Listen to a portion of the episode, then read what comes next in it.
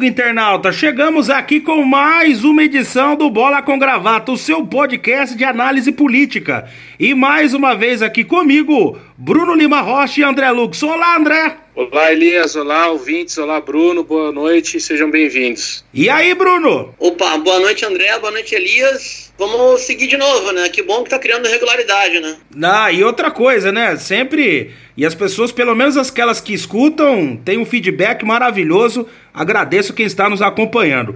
Ô Bruno, hoje eu vou inverter a pauta. Eu sempre deixava uh, o noticiário internacional pro final, mas hoje será o começo. E eu até mandei algumas notícias. Uh, mandei até umas notícias pro André, pro André dar uma lida, ficar inteirado. Eu também estudei, mas você será a nossa principal fonte. O que está acontecendo no Peru, Bruno? Eita! Sabia que vinha por aí, vamos com calma, tá? Eu, eu vou tentar, tentar ser breve. Eu até gostaria de fazer uma observação aqui. Na edição de 1 de outubro de 2019, o Jornal Nacional se portou bem, pelo menos na matéria. No comentário do é, Demetrio Magnoli, é como sempre, né? Entre o tétrico e o horroroso. O outro comentarista, que é professor de RI, Relações Internacionais na SPM, ele também se comportou bem. vou tentar explicar rapidamente, tá? O Peru teve eleições gerais em 2016 para a presidência da República e para o Congresso. Nesta eleição, o Pedro Paulo Kuczynski, conhecido como PPK, que era ministro da Economia do governo anterior, o general da reserva Olanto Mala, ele foi eleito. Ele foi eleito com uma campanha, com uma posição muito mais de centro do que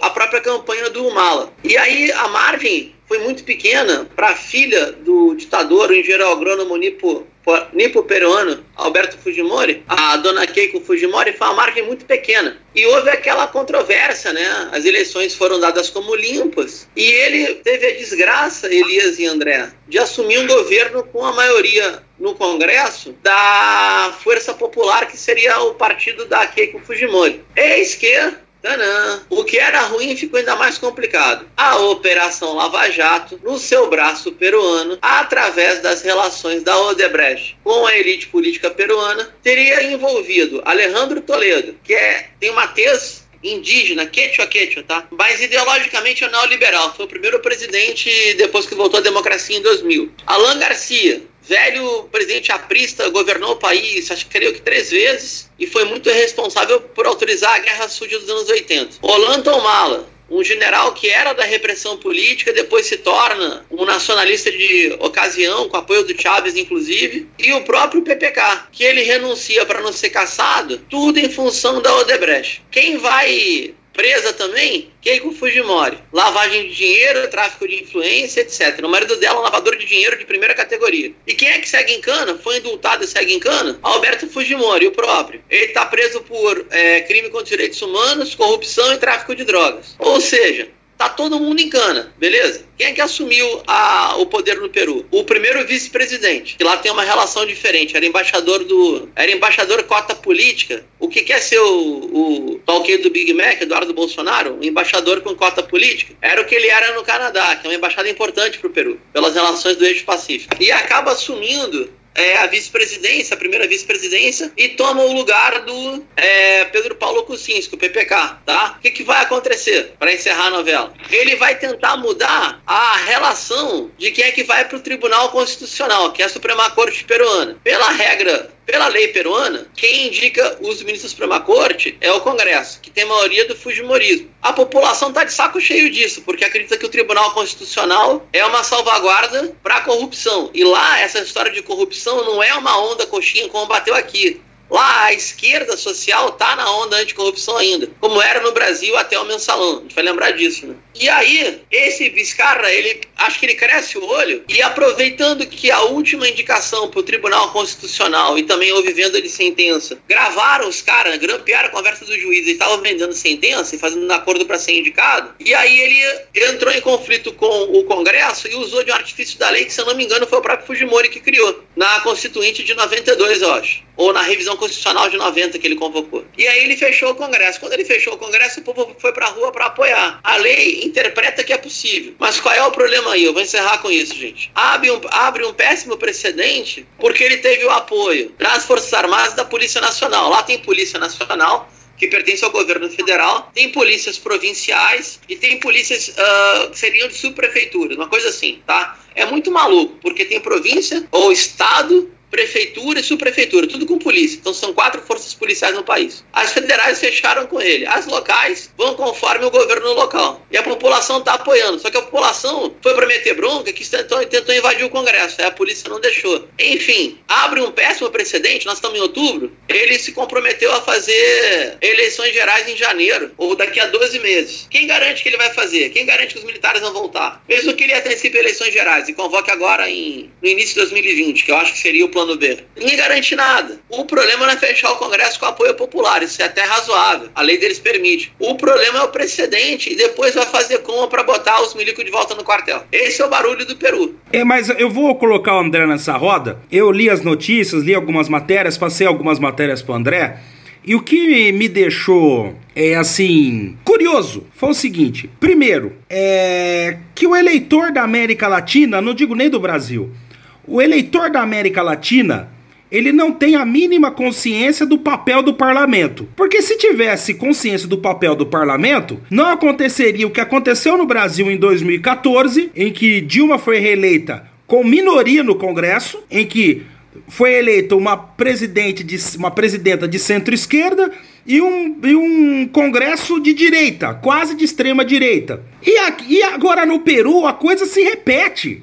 Porque, Bruno, a gente roda, roda, roda, roda, roda. A explicação é essa. Por que, que toda essa crise acontece? Porque o presidente não tem maioria no Congresso. E quem votou nesse Congresso foram os eleitores. Então, André, até colocando você nesse papo, eu acho que antes de tudo falta uma maior conscientização do eleitor sobre o papel do parlamento e, e que é preciso não só eleger o presidente, como também lhe dar instrumentos para ele tocar o seu governo. Sem dúvida, Elias. Eu não vou opinar muito sobre esse assunto, porque eu não conheço a fundo aí a, as nuances da política peruana. Acho que o Bruno já falou tudo o que precisava, vou só ficar repetindo, né?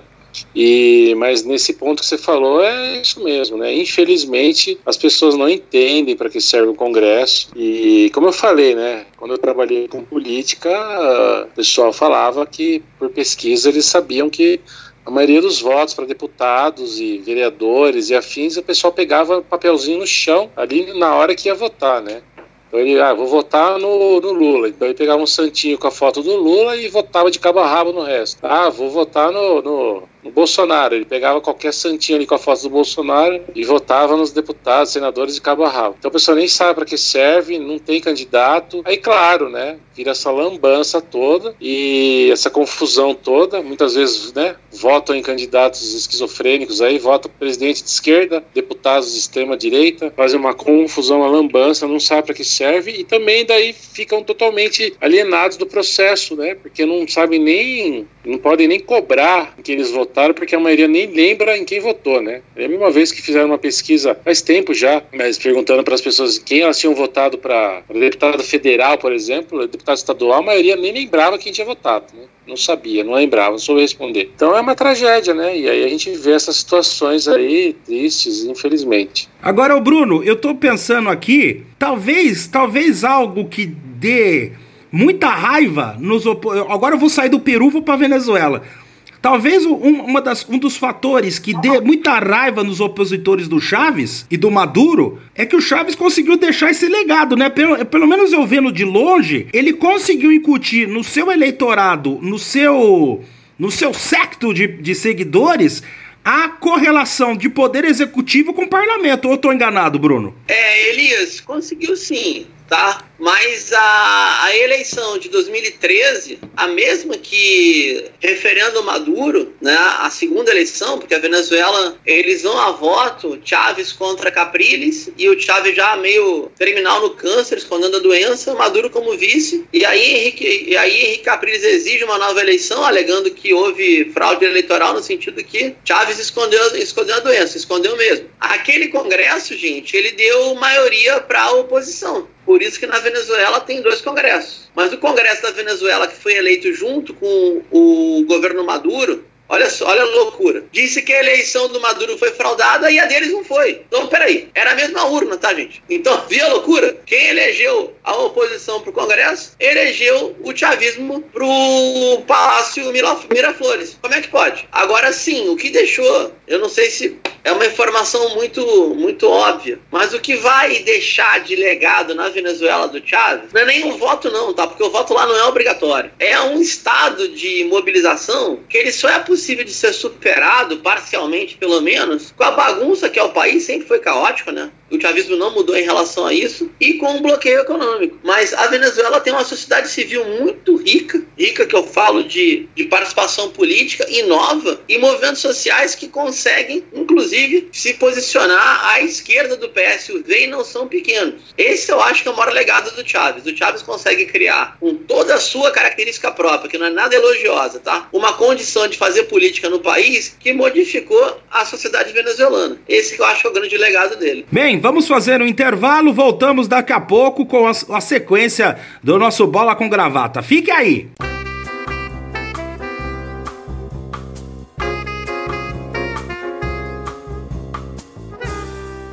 Começamos o segundo bloco do Bola com Gravata e agora o assunto não tem como, né?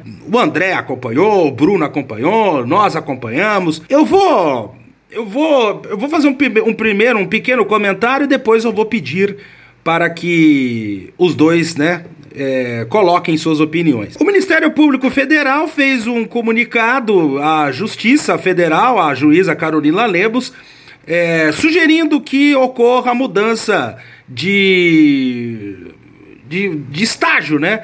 Da prisão do ex-presidente Luiz Inácio Lula da Silva, em que passaria do regime fechado para o regime semiaberto, ou domiciliar, como vocês queiram. E num lance surpreendente, na minha visão, Lula escreveu uma carta em que ele praticamente nega, recusa o benefício. É... Bem, primeiro que eu acho que esse fato comprova aquilo que eu até escrevi nas minhas redes sociais. Há pelo menos 39 anos, a política brasileira gira em torno de Luiz Inácio Lula da Silva. Para o bem ou para o mal. Sendo positivo ou negativo. Mas é uma realidade. É fato. Isso não vai. Isso não, não muda a nossa perspectiva. Agora, eu quero começar primeiro com o André. André, eu posso dizer que ele deu um checkmate nos procuradores e, além disso, fez uma atitude de olho no julgamento da história? Sem dúvida, né? Ele escolheu ser Marte, né? Ele falou: eu fui preso injustamente, só vou daqui, só vou sair daqui inocentado, né? Não vou aceitar esse regime semiaberto, essa história toda. É uma decisão política dele, claro, né? Para colocar realmente esse pessoal na, na, na, situação aí, um checkmate, como você falou, né? Porque a situação ficou tão abusiva, tão absurda, né? Ainda mais agora com as revelações feitas pelo Janote, né? E, que deixam ainda mais mais explícito ainda a conspiração toda que houve, espúria e criminosa da Lava Jato para tirar o Lula do cenário político, né? Então, agora o Lula tá com a faca e o queijo na mão, né? E ele vai se aproveitar disso com certeza. Ele não quer né, sair como um criminoso, ele quer sair como um inocente. Eu acho que a atitude dele é coerente e faz todo sentido. Mandela fez algo parecido também, né? E claro que o Lula solto, né? Mesmo que fosse no regime semiaberto, traria ele de volta ao jogo político, ele já estaria atuando fora, né? Poderia ajudar mais aí na luta antifascista e tal. Mas o Lula quer, ele quer manter a honra dele, ele quer realmente que, que seja inocentado, né? Então ele coloca mesmo a faca no pescoço aí do, dos tribunais superiores aí que vão ter que julgar esse caso aí, porque agora a batata quente ficou na mão deles, né? Realmente a prisão do Lula, manter ele na prisão tornou-se uma coisa grotesca, inviável, né? Uma vergonha mundial aí escancarada que não conseguem mais segurar, né? Mesmo que exista muito, muita gente poderosa por trás de tudo isso, a gente sabe quem são essas pessoas, né? Quais os interesses por trás não, não é mais suficiente para conseguir segurar. Né? Então é, é uma coisa bem interessante tudo isso. O plano deles era realmente matar o Lula na cadeia, né? deixar ele lá até apodrecer e agora estão fazendo de tudo para tirar o Lula, né? Então é, ficou, ficou, ficou engraçada a história, né? É, chega a ser cômico até, né? Tragicômico. Mas o Lula, eu acho que tem, né? Tem todo o direito aí de, de tomar a atitude que ele acha mais digna para ele, né? Sendo alvo de toda essa perseguição, né? Todo esse lawfare, tendo a família dele sendo destruída, a esposa dele com certeza faleceu devido a toda essa perseguição, né? Então, a atitude dele é digna e a gente tem que respeitar, né? Ô, ô Bruno, como é que você faz, a gente não é advogado aqui, então a nossa análise tem que ser sob o ponto de vista político. Como é que você vê tudo isso sob o ponto de vista político? É que o, o Supremo, ele está numa situação que é, é, no mínimo, constrangedora. Primeiro que, creio eu, a Suprema Corte Brasileira, essa formação que está aí, incluindo Alexandre de Moraes, que chegou no governo Michel Temer, que se eu fosse falar que é o apelido dele em São Paulo, que você sabe melhor que eu, a gente estaria processado nas três aqui, eu, eu creio que ele é muito responsável por aderir, de certa forma, às teses do Luiz Roberto Barroso. Vou explicar. Não é que a maluquice do Barroso, aquela estupidez de a Constituição vai mudando conforme o clamor popular, que ela seja aceita por todo mundo. Mas se o Supremo vai votando conforme o bafo das redes sociais, os jogos de pressão dos poderes e também da caserna, porque ninguém vai esquecer aquele tweet infeliz, miserável, de Eduardo Vilas Boas pressionando o Supremo na véspera de julgar o habeas corpus do Lula, eu acho que esse é o grande problema. Porque se o Supremo tivesse minimamente tendo algum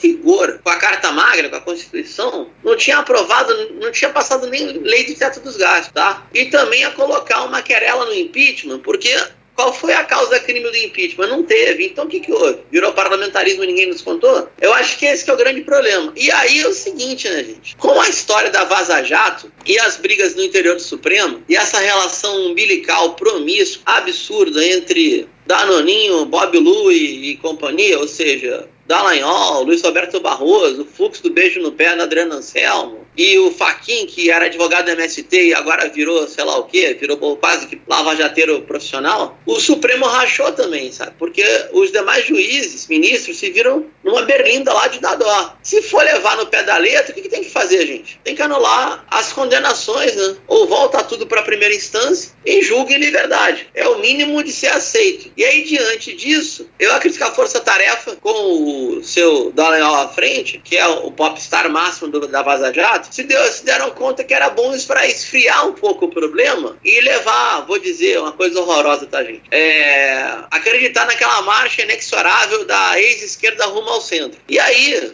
por uma condição de coerência, creio eu, muito digna na cadeia, mas que não foi exercida durante o governo, o ex-presidente disse: não, eu sou inocente, e é. Por que, que eu acho que ele é inocente no julgamento? Porque nada foi provado contra ele, tá? Eu não estou dizendo que ele seja inocente de tudo que foi acusado. Estou dizendo que ele é, foi alvo de um julgamento fajuto. Ele estava condenado antes do julgamento começar. Só fizeram o rito certinho dos prazos para não parecer mais escolhebação do que já era. E aí ele está jogando na tensão. Eu acho que é isso. É a tensão institucional de tê-lo preso. Mas posso estar enganado, gente. Eu acho que ele vai sair, nem que seja a força, para o semiaberto. Eu, eu vi, eu, e hoje eu li uma entrevista é, do é, JMB, Jair Messias Bolsonaro, o presidente da República. Ele deu uma entrevista pro Estadão, pra repórter Tânia Monteiro. Aí ele fala, em certo momento, que não quer tripudiar em cima do ex-presidente. Se o cara quiser ficar lá na cadeia, ele fica, a escolha é dele. E aí ele fala que tá tentando é, livrar o Brasil do socialismo, etc, etc, etc. Todo aquele discurso que a gente sabe. Agora, o que eu, o que eu fico refletindo aqui, André, é o seguinte: é. Tudo bem, na região Nordeste, eu nem vou levar em consideração, região Norte e Nordeste, que esse discurso anti-PT não cola. Não cola. Cola, fim de papo, ponto. Mas eu tô começando a desconfiar, André, que em médio e longo prazo, eu acho que na região Sul e Sudeste Re... Não digo que a resistência vai aumentar, não digo que a resistência vai diminuir substancialmente, mas ela vai cair, viu? Eu não sei, é uma, é uma dedução, é uma impressão. O que, que você acha, André? Essa resistência contra o PT, você fala? Isso. Olha, Elias, é, é aquela coisa: existe uma parcela da população que tem um ódio irracional ao PT, né? Que ela simplesmente vai ser assim até morrer, né? Eu falei, o cara é cristão, se o Jesus Cristo baixar aqui com um monte de anjinho flutuando e falar que o PT não é do mal, ele foi enganado, essa pessoa vira ateu ou muda de religião. Não adianta, né? Então a gente tem um núcleo duro aí de antipetismo irracional que eu acho que bate aí, deve bater nessa casa aí desse pessoal que apoia Bolsonaro de forma irracional. Acho que são as mesmas pessoas, né? Elas bebem da mesma fonte e, e estão com o Bolsonaro agora porque ele é o anti-PT da vez, né? A hora que ele cai em desgraça e parecer outro melhor, eles, eles migram, né? Eu acho que o bolsonarismo não existe, ele é um ele é apenas o antipetismo irracional incorporado naquela figura grotesca lá que acabou tomando lugar dos tucanos, né? Então eu acho que é, é, naturalmente está havendo já uma diminuição de tudo isso daí, porque tirando esse pessoal, esse núcleo duro aí do ódio racional, as pessoas minimamente bem informadas, que não assistem apenas Rede Globo, né, e, e, se informam por memes do Facebook, qualquer pessoa minimamente informada, né, que pelo menos lê a Folha de São Paulo, né, ou outros órgãos de, de imprensa de direita, mas que estão dando cobertura Vaza Jato, elas estão percebendo que é uma farsa, né? Esse julgamento, que o Lula foi condenado sem provas, né, o Lula é o político mais investigado da história do Brasil, né? Os caras investigam o cara desde que ele começou a militar lá no sindicato.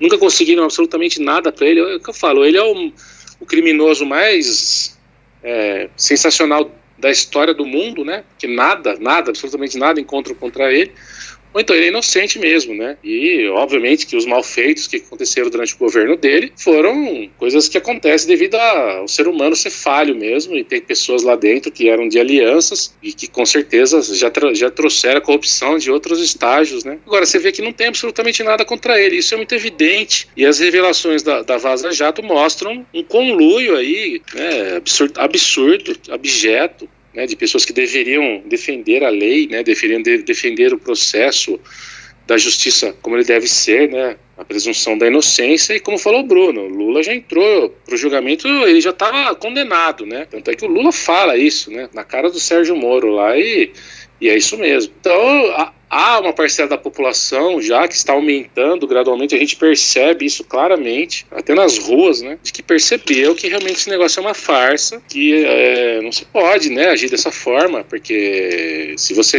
é o estado de exceção, né, então se você abre uma exceção para o Lula, ah, eu não gosto do Lula, quero mais que o Lula se ferre, mas amanhã pode ser você, né, então a lei vale igual para todo mundo, ou ela não vai valer para ninguém amanhã, vai de acordo com o rei, né, se o rei não for com a sua cara, então você vai, vai se ferrar. Então as pessoas perceberam isso, estão percebendo isso, uma grande parcela, eu acho, né? Está aumentando, né? Com certeza. E ainda é muito cedo para dizer o que vai acontecer. Acho que muita água vai rolar. Mas a, que a mesa virou, virou, né, Elias? E foi rápido, né? Eu achei que não ia acontecer isso, né? Então, a gente sempre tem que prestar as devidas é, homenagens aí ao Intercept, né? Comandado pelo, pelo Glenn Greenwald, que é um jornalista do mais alto gabarito, né? Premiadíssimo, corajoso, porque fazer o que ele está fazendo num país violento e brutal como o Brasil, requer muita coragem. E realmente a gente torce para que é, a justiça seja feita. Ninguém aqui quer, que nem a gente fala, se, se, o cara for condenado justamente, com provas, pode ser qualquer pessoa, né, independente de ser um Lula ou de ser um cara do, de outro partido, um Bolsonaro. Agora, condenado sem provas, por motivos políticos apenas, espúrios, aí ninguém pode aceitar isso, né? Independente de seja quem for, né? Pessoa que você pode mais odiar na sua vida. Você não pode comemorar a prisão de um inocente jamais, né? Porque amanhã a vítima será você. E, e, e, e colocando tudo isso, ô Bruno, nesse tempero, na reta final desse bloco, eu estou olhando as movimentações, nós vamos discutir daqui a pouco a questão dos gastos eleitorais para 2020, mas olha, é, eu, eu, olho aqui São Paulo, né, que é o principal colégio eleitoral, é, Joyce Haussmann, Bruno Covas, Marta Suplicy pelo PDT, o PT sem candidato latente. Eu lembro de uma frase do Nelson Mota quando perguntam para ele até hoje: qual a melhor cantora do Brasil? Aí ele responde: Nossa, a Elis Regina tá cantando cada vez melhor. E, e no caso da política brasileira, é, é isso, porque cada um pode ter sua opinião a respeito do Lula, pode amar, pode detestar, mas o nível é tão baixo que ele já é soberbo, ele já fica ele fica ainda mais elevado diante da limitação técnica reinante. Olha aí, Elias, vou te falar uma coisa. É, agora é ironia, tá? Não quero ficar meio que me contrapondo o tempo inteiro, mas pode ser um comentário uh, interessante, eu acho. Eu confio muito na capacidade de dissidência interna da direita em São Paulo, tá? Então eu digo assim, ó, o ator brasileiro Alexandre Frota se posiciona como pré-candidato para tentar encarar o Bruno Covas. Ele agora é tucano, né? Recém-ingressado pelo Bolsonaro. E o diretório do PSL de São Paulo tá quase expulsando a Joyce Hasselman. Então há muita esperança aí que essa gente vai se matar, no sentido figurado, é claro, né? Vai se trucidar politicamente e nem tudo vai terminar num acordo no Comitê Central da, da Nova Direita no Bahamas depois de uma hora da manhã. Então essa é a minha grande expectativa. E acho que ela pode se cumprir, tá bom? Eu só gostaria de não parecer misógino no comentário, mas Marta Suplicy, ela precisava, creio eu, tá, gente, com muita franqueza, tá, ser alvo de uma crítica menos pessoalizada e mais dura no sentido do compromisso político. Porque o que eu li a respeito dela, na sua virada, na sua escolha pelo impeachment, etc., foram temas muito pessoalizados tá? Sendo que ela própria é fundadora do PT, né? Não adianta falar que ela era, ah, ela era a esposa de Eduardo Matarazzo Suplicy, por que não? Marta Suplicy sempre foi, na sua área da psicologia e da sexologia, uma intelectual de ponta. Tanto é que ela foi fazer aquele programa Malu Mulher, tá? Na Globo, no, nas manhãs da década de 80, bem no início. Enfim, é, o Lula não elege mais um poste, não, tá? Ele pode botar no segundo turno de São Paulo, porque o poste que ele indicou para São Paulo foi Fernando Haddad, cuja prefeitura foi lamentável, gente boa. Então, tipo, o buraco é bem mais embaixo que a gente imagina, e se a gente ficar dependendo de nomes e candidaturas e não de construção partidária, vamos ficar nessa confusão eterna, entendeu? Porque ninguém vai ter mais carisma do que o Lula. O Lula, ele preso, ele tem tem mais peso eleitoral do que o PT inteiro junto. O PT tem quase um milhão de filiados, então a conta não fecha. Agora, não é para se preocupar a centro-esquerda, porque o, o caos da direita é tão grande que Alexandre Frota pode criar um tumulto lá na, na interna tucana de São Paulo que dá para pensar até numa situação interessante. Agora, tem que fazer um frentão, tá? Chapa pura e sangue não vai levar, não. É, só duas observações. Teve um interesse de início para o Frota realmente concorrer em São Paulo, mas agora parece que querem direcioná-lo para disputar a prefeitura de Cotia, que é uma cidade localizada aqui na Grande São Paulo. E, e o outro. Para, sério? Sério, sério, sério.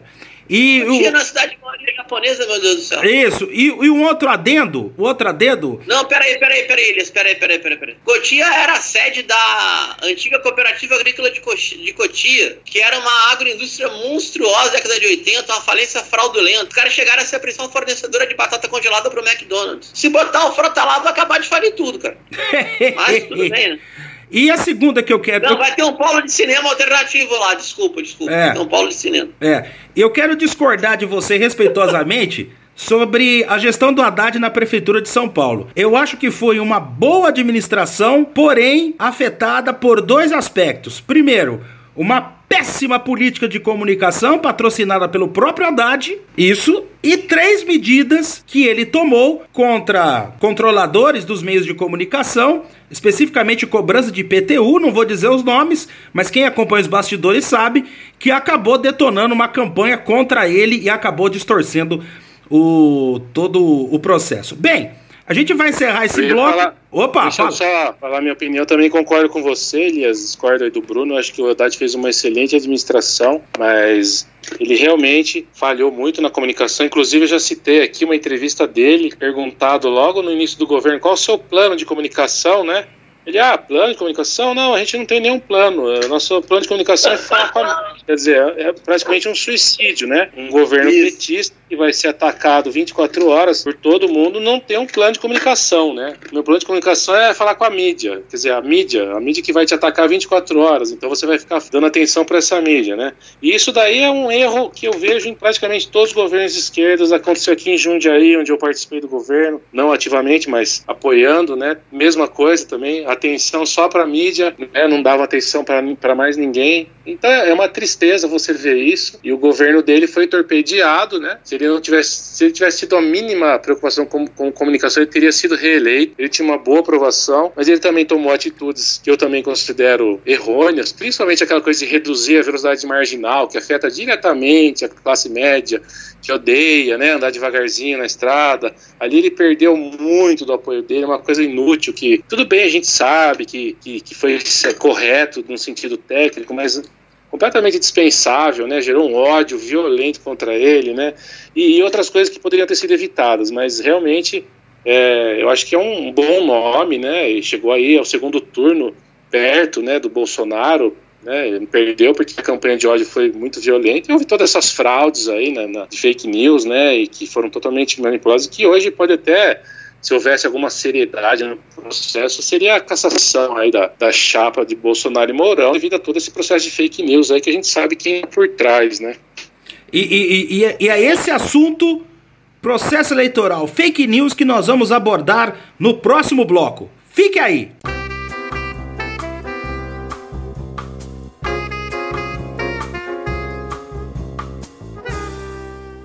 Voltamos, voltamos agora! Mais um bloco do Bola com Gravata e agora nós vamos falar sobre o processo eleitoral de 2020. Nesta semana, o presidente Jair Messias Bolsonaro sancionou as modificações na legislação eleitoral para a próxima eleição, que será no primeiro domingo de outubro de 2020. Olha, gente, dois aspectos me chamaram a atenção.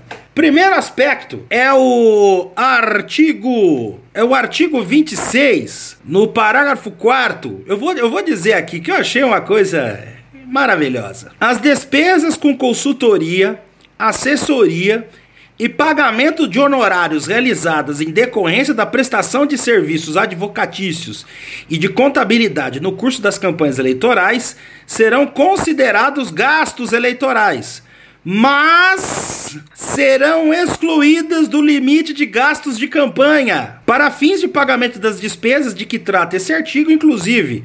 Uh, as do parágrafo 4 desse artigo, poderão ser utilizados os recursos da campanha do candidato do fundo partidário ou de um outro fundo aqui, do FEC, é, do FEFC os recursos originados do fundo de que trata o artigo 16c dessa lei, utilizados para o pagamento das despesas previstas no parágrafo 4 desse artigo, serão informados em anexo à prestação de contas. Bem, para mim, na minha concepção, está instituída a bagunça com esse artigo. Vai virar uma festa. Prestação de contas. Vai ser peça de ficção. É esse é o primeiro aspecto. E o segundo aspecto, eu vou começar com, com o André. É. Eu dei uma lida aqui na lei, até mandei o link pro André. Acho que o Bruno deve ter se informado também. Não tem um artigo prevendo qualquer tipo de punição em relação a envio de mensagens indevidas por mensagens eletrônicas, WhatsApp, e-mail, Facebook. Ou seja, é muito provável, André, que nós teremos novamente um show de desinformação no próximo ano durante o processo eleitoral. É, realmente, pelo que eu vi aí, é tudo perfumaria, né? Não tem nada, nenhuma mudança realmente é, importante. Com certeza deve estar embutido ali coisas que vão prejudicar a esquerda e vão facilitar a vida da direita. Essa coisa de não ter punição para fake news, isso aí, isso aí já tinha que ser uma coisa, já a primeira coisa mais importante, né? Porque hoje em dia as, as eleições mudaram completamente de patamar, né? Nós temos um presidente da República aí que foi eleito por WhatsApp, né? E por correntes aí de igrejas evangélicas e pregação em púlpito. Basicamente com fake news 24 horas, uma fábrica de fake news. E quer dizer, então você não coloca isso. Então já está aberta a bagunça, né? Vamos continuar a bagunça. É mais ou menos o que está dizendo aí. Queremos que continue assim, porque é assim que nós vamos ganhar. Eles sabem que para eles ganharem, eles precisam de fake news, eles não têm outra coisa, né? Então eu não, não vejo nada de, de, de, de interessante ou muito positivo aí. Corrijam-me se eu estiver errado, não sou especialista no assunto, também não me aprofundei muito, mas realmente não vi nada assim que fala, nossa, né, uma mudança para melhor, uma, olha que coisa necessária, que coisa. Eu acho que foi só tudo perfumaria para inglês ver e com certeza com coisas aí embutidas, cavalos de Troia aí para prejudicar o, o campo oposto, né? Não, não, sei se eu tô falando besteira aí, corrijam-me se eu estiver errado. Não, porque o problema, né, Bruno? Por exemplo, esse, esse artigo aqui, ele abre espaço para você formar um caixa 2 informal. Porque, por exemplo, eu posso contratar, porque o serviço de advocacia, o valor, ele é muito subjetivo. Tem advogado que merece receber dois mil reais,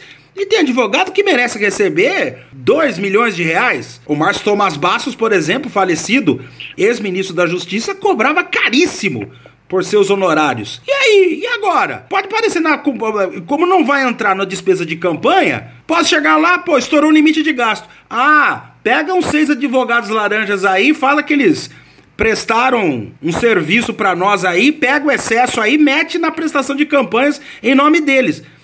Bruno, é batata que isso vai acontecer. E aí eu quero fazer a pergunta, uma pergunta meio provocativa para os dois, né? E a OAB? A OAB que se posicionou bem em relação à lei da anistia, a OAB não abre a boca, reforma tributária, essa vergonha que não tributa dividendos pessoais, que é a tributação de advogado também, dividendo pessoal em grande escritório. E aí vai ser uma farra essa história aí. Então é isso que eu fico bravo, nessa confiança meio. Eu vou falar quase que essa idiotice plena de confiar nos corpos profissionais e etc, né? Porque é uma convicção de conveniência. A própria OAB, que apoiou o golpe em 2016, se posiciona agora na outra direção, a verdade, né? Curiosamente contra o governo Bolsonaro, mas não abre a boca em relação a não tributar dividendo e que eu saiba, ela tinha que ter uma, uma posição mais dura, tipo um Madim, e enfiar logo no Supremo, já que virou uma zona esse negócio, para não permitir que a oficialização do Caixa 2 chegue no pleito do ano que vem. E olha que vocês mataram a charada, vai chegar. E aí eu, eu fico pensando a mesma coisa, né? Essa Associação de Magistrados Brasileiros não é a mais importante, a mais importante é a JUF. Mas que entrou com o Madin também no Supremo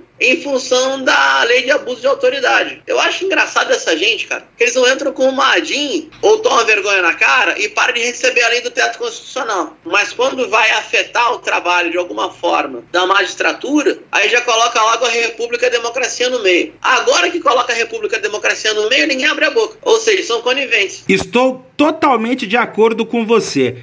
E, e falando de legislação eleitoral, é, não estava na pauta, mas eu me lembrei, quero comentar com vocês, a reportagem especial que eu li no jornal o Globo neste domingo, é, falando das movimentações políticas de Wilson Witzel para viabilizar sua candidatura à presidência da República. E ele está fazendo movimentos pelo centro, pela direita, tudo isso, beleza, normal. Agora, que, não me, o que eu não consigo entender, André e Bruno, é o seguinte: em certa passagem da matéria, é, a repórter, ou o repórter, não me lembro, retrata que o governador fez viagens para estabelecer parcerias ou conversas amistosas políticas, como por exemplo com o governador do Piauí, o Wellington Dias. Eu queria saber o seguinte: o que, que um governador do PT de esquerda vai conversar com o Wilson Witzel? Me, me, me esclarece, André. Eu queria entender. Olha, Elias, em primeiro lugar, precisa ver se é, se é verdadeira essa informação. Não, né? não, tava. Não.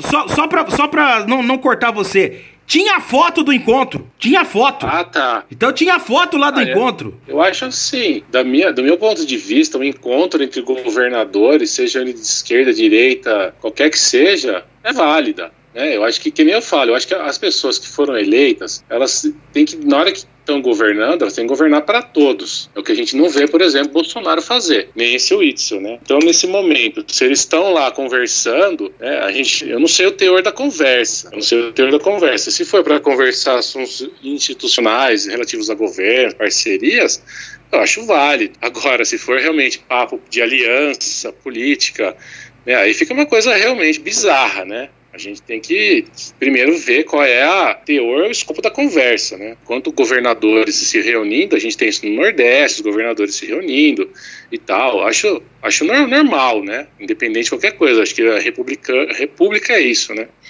Agora, se é realmente uma conversa para tratar de alianças e apoios, né? E, e o governo, o governador petista cogita aceitar isso, né? Com uma pessoa dessa, dessa magnitude aí, realmente é complicado, né? Mas não posso opinar sobre a conversa porque eu não sei realmente o teor. Teria que esperar aí uma, um pronunciamento aí oficial aí do, do governador petista para que esclareça realmente, porque seria uma coisa realmente muito absurda, né? E não é fica difícil, né? A gente nesse momento que a gente está vivendo ter, ter esse tipo de aproximação, né? Embora eu sempre acho que o caminho do diálogo é sempre o melhor, né? Eu acho que se os fascistas aprendessem a dialogar, fascista, o fascismo acabaria, né? Porque o fascismo é, é o antidiálogo, né? O fascismo é a doutrina da violência, né? Da truculência, do, do vencer no grito, no tapa, né? Mas, é, realmente, em primeiro momento, vejo com, com olhos neutros, assim, até que se realmente identifique o teor dessas conversas aí. Agora, o Bruno, depois de Jair Messias Bolsonaro, seria demais o Palácio do Planalto ser ocupado por Wilson Witzel, né? Seria, mas não dá para descartar o grau de insanidade que chegou à política brasileira. Eu, eu concordo com o André, tá sendo bem, quase que técnico, né? quase que no papel de cientista político, discutindo instituições. É, eu sabia que o governo Bolsonaro ia passar por uma pressão de tipo política de governadores e também de um evidente afastamento do governador Wilson Witzel da, do bolsonarismo. Embora Carlos Bolsonaro, o alias Carluxo, o gênio do Twitter, né, ou também conhecido como o talquê do chuveiro dourado, seja do PSC. Mas ele era do PSC antes do Witzel ser do PSC, há que se, há que se dizer isso também. Mas enfim, eu acredito que é possível, até por isso que ele tem que, numa construção de imagem, tem que manter alguns, alguns vínculos, tá? E são vínculos feios, ele tem que dialogar com esse quase fascismo policial, ele ele precisa manter a sua base neopentecostal, ele tem que ser o um insuflador da Lava Jato, desse, dessa justiça togada a todo preço, incluindo uma relação muito frutífera com aquele juiz lá, o Marcelo Bretas. E se eu comentar o apelido dele, eu também vou tomar um processo, vocês dois tabela, eu não vou fazer isso. Você só imagina o que, que é, começa com G e aí vai, tá? E ao mesmo tempo ele passa por uma situação que ele tá perigando tomar uma denúncia na Comissão de Direitos Humanos, da OEA, da ONU, Tribunal de Haia, porque tá demais. Teve uma. Ele recebeu uma delegação de jovens da. Creio eu que da Maré, que é uma ONG que organiza uh, jovens naquela, nas três comunidades da Maré, e uma cartilha dos moradores sobre violência policial. E tinha lá na cartilha: o policial não deve bater na cara do morador. O policial não deve forjar um flagrante depois de uma cena de crime. O policial não deve invadir uma casa sem mandado. Um policial não pode destruir os móveis e pertences dos moradores. Um policial não pode discriminar as pessoas por serem de cor negra. E aí vai. Ele está muito exposto, né? Então o cara também faz as manobras dele para não ficar tão isolado assim. Seria uma pena, uma aberração, mas eu não duvido. Uma coisa é o bolsonarismo, a outra é o Witzel, que tem tempo de se corrigir ainda. Eu acho, pelo menos. Corrigir que eu falo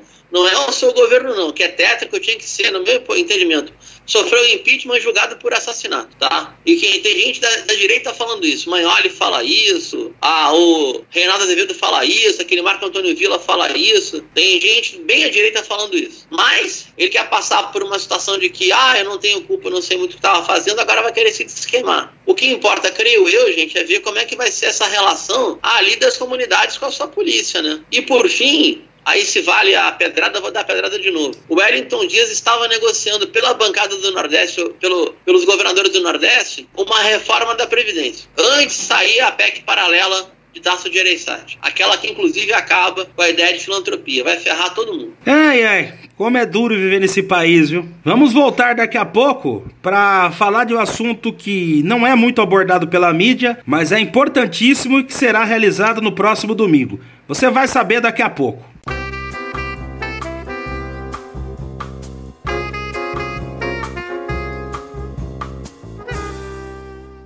Chegamos aqui com o nosso último bloco do Bola com Gravata e Bruno e André, no próximo domingo nós teremos em várias cidades do Brasil a realização de eleição para escolha de integrantes do Conselho Tutelar, que é um instituto criado pelo Estatuto da Criança e do Adolescente na década de 90 e que tem a função de zelar pelo cumprimento dessa lei e também de encaminhar denúncias de maus tratos contra crianças e adolescentes. A, a eleição é aberta para todos os eleitores, mas como o voto é facultativo, os, o eleitor vai se quiser. Agora, o que, qual que é o, o, o ponto de, de, de toque dessa eleição é que as igrejas evangélicas neopentecostais entraram de cabeça, indicando candidatos, é, transformando o seu púlpito em ponto de mobilização. E por quê? Porque para essas igrejas está em jogo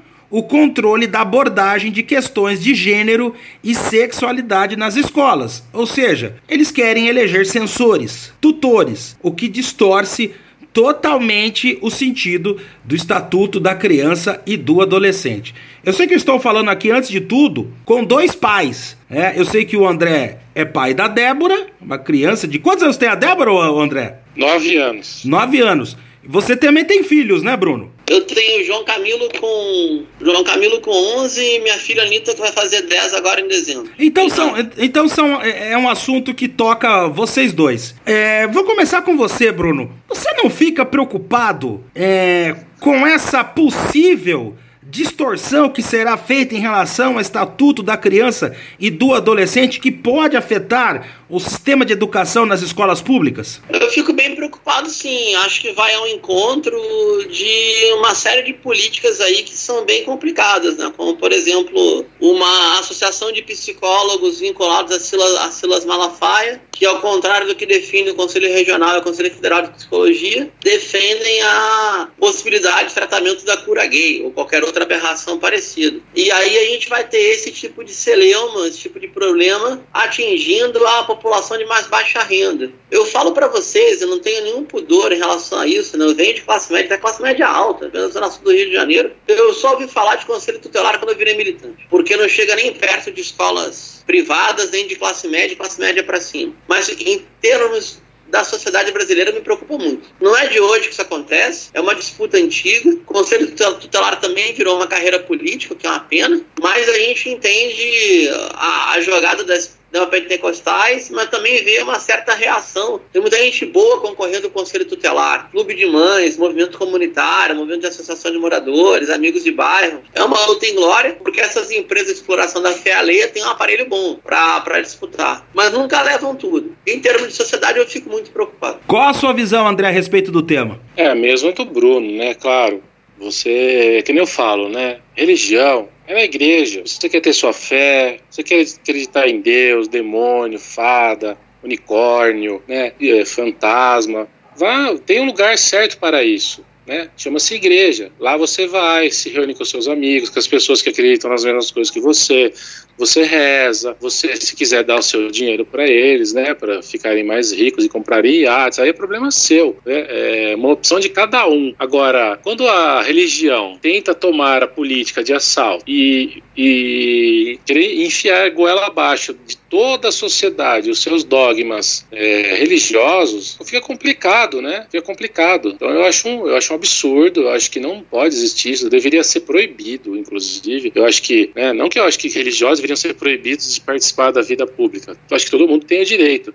Agora, não levar temas religiosos para dentro dessas instituições, deveria ser proibido. Mas eles, claro, como tem brechas na lei, a lei permite, eles vão e fazem isso. Né? É, é uma coisa absurda né? e visa principalmente o controle né, da população, a repressão do sexo, porque a repressão do sexo é uma é a arma mais antiga aí da, da, da sociedade judaico-cristã para poder dominar as pessoas, né? Fazer as pessoas se sentirem culpadas, né? Se sentirem é, diminuídas, e aí elas, né? Porque todo mundo continua fazendo sexo, mesmo que foi proibido, né? E aí elas se sentem mal, culpadas, correm para a igreja, né? Pedir perdão e deixam lá suas moedinhas e suas notas.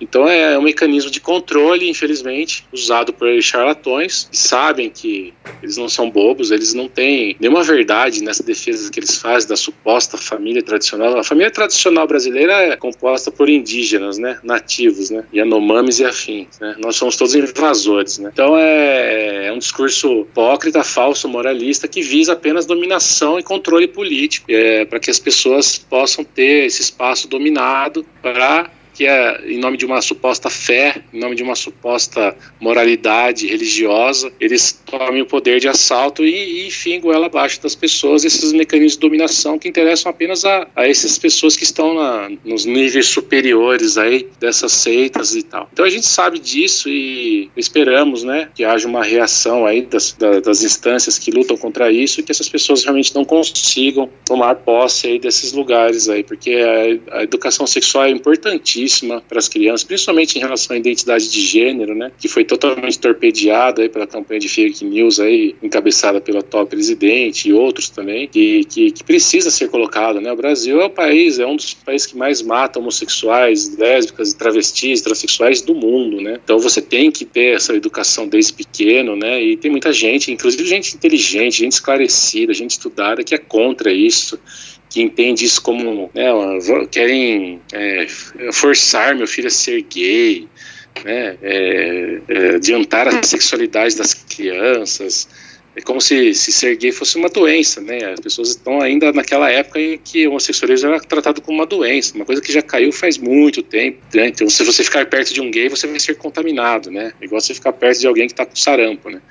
Então é uma coisa absurda, abjeta, mas que tem uma agenda por trás disso, que não é nem um pouco estúpida, ela é totalmente orquestrada e essas pessoas sabem o que elas estão fazendo, e como disse o Bruno, eles têm uma máquina azeitada, muito dinheiro, canais de televisão, força, né, jornais, rádios, etc. E um monte de seguidores aí que não pensam, né, seguem ordens como um rebanho, como gado, e aí a gente cai nesse tipo de problema aí, né? Você vê uma instituição séria que precisa existir para proteger as crianças sendo usada com fins espúrios aí para catapultar lideranças aí e enfiar a goela abaixo a agenda deles no resto da população, né? E, só pra, e, e, vou dar um exemplo clássico para vocês entenderem o, o, que está envolvido.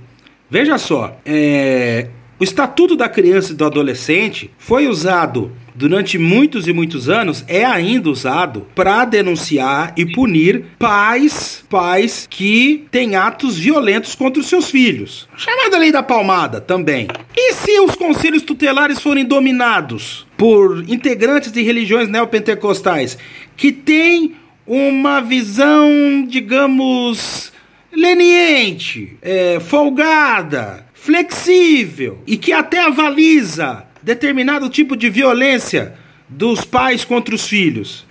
E aí o que acontece? Pega-se o estatuto e joga-se no lixo. Olha o tamanho da encrenca, Bruno. Pois é, pois é. Essa é outra preocupação, né? A gente pode estar tá, tá vendo literalmente um processo regressivo de direitos e de vida em sociedade. Não me espanta, mas a gente sempre fica indignado com essa com esse avanço das ditas igrejas neopentecostais no nosso cotidiano. Se a gente quiser ver o que, que seria uma política dessas com maior organização e algum grau de coordenação projeto de poder, não é nem o governo Bolsonaro como um todo, né? Mas especificamente a ministra Damares. Aí tem que ver a Damares atuando para ver o que, que seria isso. Bem, nosso tempo se esgotou e antes de encerrar, você fez a lição de casa, André Lux? Fiz sim, Elias. Ah, então ótimo. Então, de, no, nos, nos forneça uma dica de filme ou de seriado para que o, o ouvinte que acompanha Bola com Gravata possa consumir durante a semana? Olha, eu, eu vou indicar dois filmes aqui que eu acho que tem muito a ver com o momento que a gente está vivendo. Duas ficções científicas, né? Que é, o legal da ficção científica, com mensagem política, é que ela pode ir para o futuro, falar de temas atuais, passa, passa meio batido, né? Não sofre tanta patrulha, né? E as pessoas acabam pegando aquele conceito ali, mesmo que for de forma subliminar, né? Um deles é o clássico Planeta dos Macacos, com Charlton Heston, né? Música de Jerry Goldsmith. Filme fantástico, né? Que, que acho que todo mundo já sabe qual é o final, né? Mas é, não vou dar spoiler aqui para quem não viu. Procurem esse filme. Mostra bem, né? É, que tipo de sociedade a gente pode estar tá caminhando, né? E outro filme é um filme do John Carpenter, chama Eles Vivem. É um filme muito interessante, acho que é um dos melhores do John Carpenter. John Carpenter fez Fuga de Nova York, O Enigma de Outro Mundo, um diretor especializado em, em filmes de terror, ficção, principalmente terror, né? E o Eles Vivem é um filme que se passa num, como se fosse numa época atual, né? Ele fez esse filme na época do que era acho que o Reagan ainda, né, o auge do, do, do, daquela política de Reagan e tal, e trata-se de uma invasão alienígena, né, só que ninguém sabe que está acontecendo isso. E um cara lá, um trabalhador braçal, um belo dia ele trabalha num lugar, ele vê uma movimentação estranha numa igreja ali, umas transmissões, ele vai lá meio que ver, de repente a polícia vem, pega todo mundo, prende, mata todo mundo, e ele acaba fugindo e descobre um, uns óculos escuros estranhos assim e põe. Na hora que ele põe os óculos, ele consegue ver o mundo, vira um mundo em preto e branco, né? Até para economizar no orçamento dos efeitos. E aí ele, ele consegue ver que o mundo está dominado por esses aliens, né? Ele consegue ver os aliens, né? Que estão disfarçados e ver, assim, por exemplo, tem um outdoor de um produto, de um cigarro ou de uma, uma roupa. A hora que ele põe o óculos, está escrito assim: consuma, né? É, não pense. Ele olha para o dinheiro, assim, a hora que ele põe o óculos, ele, ele vê escrito assim: esse é o seu Deus. Coisas assim muito, muito interessantes, né? E aí o filme tem todo todo um desenlace e tal. Eu, eu recomendo. É difícil de encontrar esse filme, mas se você procurar por aí, você acha. Acho que no, talvez até no YouTube tem, não sei se no Netflix tem. Chama Eles Vivem, They Live, John Carpenter. Um filme que tá mais atual do que nunca, viu, Elias? Anotou, Bruno? Anotei. Já vi os dois, mas recomendo também. Muito bom. Muito ah, bom. e você? Você tem algum livro para recomendar para nós, Bruno? Livro? Então tá, ó. Eu. Cara, tenho sim, mas Deixa eu ver o que a gente pode pegar agora. Não fiz dever de casa, tá? Não me foi perguntado. Hum. Mas eu acho que a gente podia pensar um pouco na nossa condição de muito próximo da cultura dos Estados Unidos. Me veio agora um livro que foi dos livros que mudaram a minha vida, né? Minha vida não é grandes coisas, mas esse livro ajudou a ser alguma coisa. É Enterre Meu Coração na Curva do Rio, de Dee Brown. É um escritor americano que ele é especialista em histórias do Oeste e ele faz um, uma narrativa historiográfica, como se fosse um romance, da resistência indígena na conquista do Oeste dos Estados Unidos. É fantástico. Genial. Muito bom. É um clássico. Oi? Muito bom mesmo esse livro. Oi, André. Perdão. Muito bom esse Isso. livro, muito bom. Década de 80, né? Quando eu era adolescente, fica a minha dica aí. Ele se encontra ainda e acho que o PDF está liberado na internet. Depois dessas dicas, nós encerramos aqui mais uma edição do Bola com Gravata. Até semana que vem, hein, Bruno? Até semana que vem. Obrigado, Elias. Obrigado, André.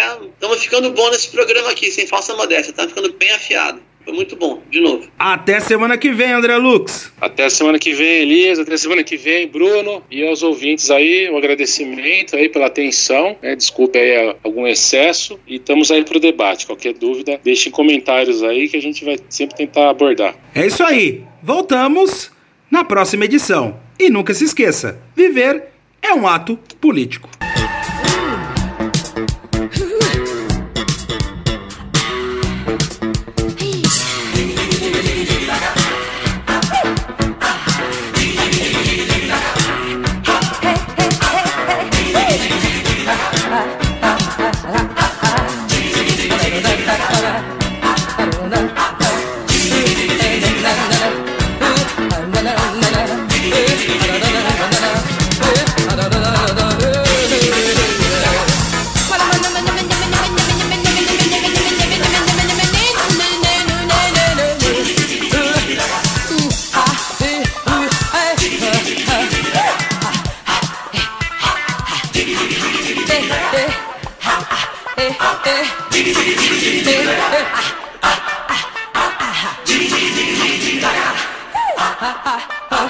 지기 지기 지기 지기 지기다가.